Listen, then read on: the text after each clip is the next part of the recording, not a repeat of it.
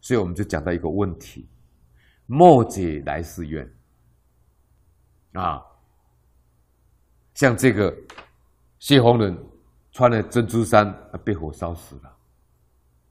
就像西藏里面那个犁牛啊，六祖大师在《坛经》里面讲，犁牛爱美，犁牛长得很那个毛长得很漂亮啊，结果那个猎人就是要去捕捉那个他那个毛啊，啊就把犁牛杀死了。这犁牛爱美，反而害它毛太漂亮了，反而就被宰杀了，因为猎人只是要他那个犁牛的毛而已啊。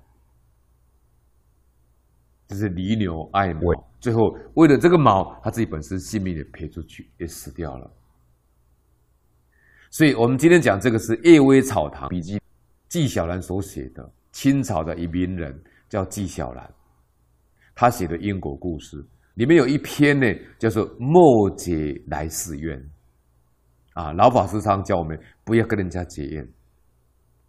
那么这个公案呢，就是纪晓岚啊，他的从兄啊。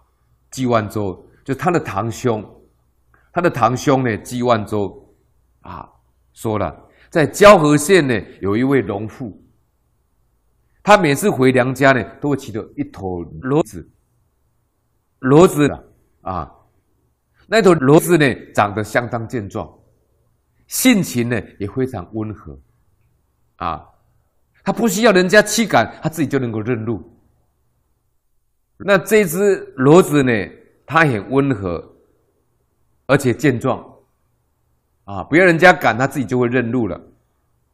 每次这个农户的先生太忙了，不能送他的时候，这位农户就自己骑着这个骡子呢，单独往返，而且从来没有出过差错。有一天呢，他从娘家动身稍微晚了一些。碰巧呢，又碰到夜黑风高，能见度非常差。这个骡子却一反常态的到处乱闯，带着这个农户呢闯入高粱田中。农户因为路况不熟，只能摸索向前。走着走着了，来到一家破庙。这间破庙里面有住了两个乞丐。因为农户找不到回家的路，那一天晚上，只好跟这两个乞丐共度一宿，在这个破庙里面。第二天呢，两个乞丐就将农户送回家去。农户的丈夫呢，知道这个事情的原委之后，对妻子感到很抱歉，于是打定主意，怪罪这一只骡子，啊。要将那头骡子呢，那头骡卖到屠宰场去杀掉。当天晚上，农户就做了一个梦了，梦中有人告诉他了，他说：“这头骡子呢，上辈子是个人，因为偷了你的钱，你派人去捉他，却被他逃走了。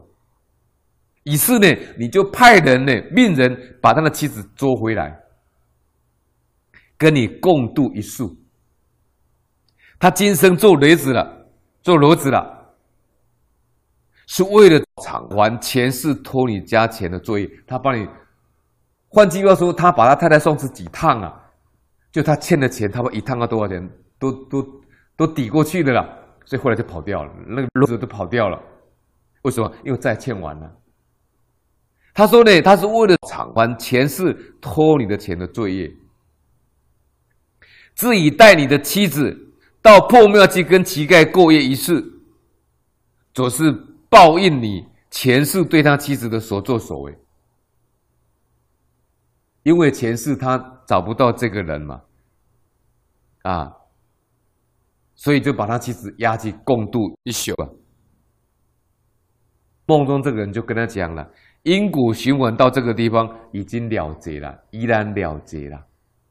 你又何必再结来世的冤孽冤孽呢？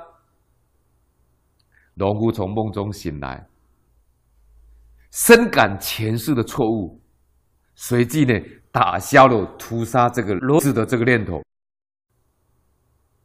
更令人家惊讶的，纪晓岚说：“这头骡子就在农夫原谅他的当天晚上，莫名其妙、莫名地死掉了。他果报受尽呐，投生到畜生畜生道去了。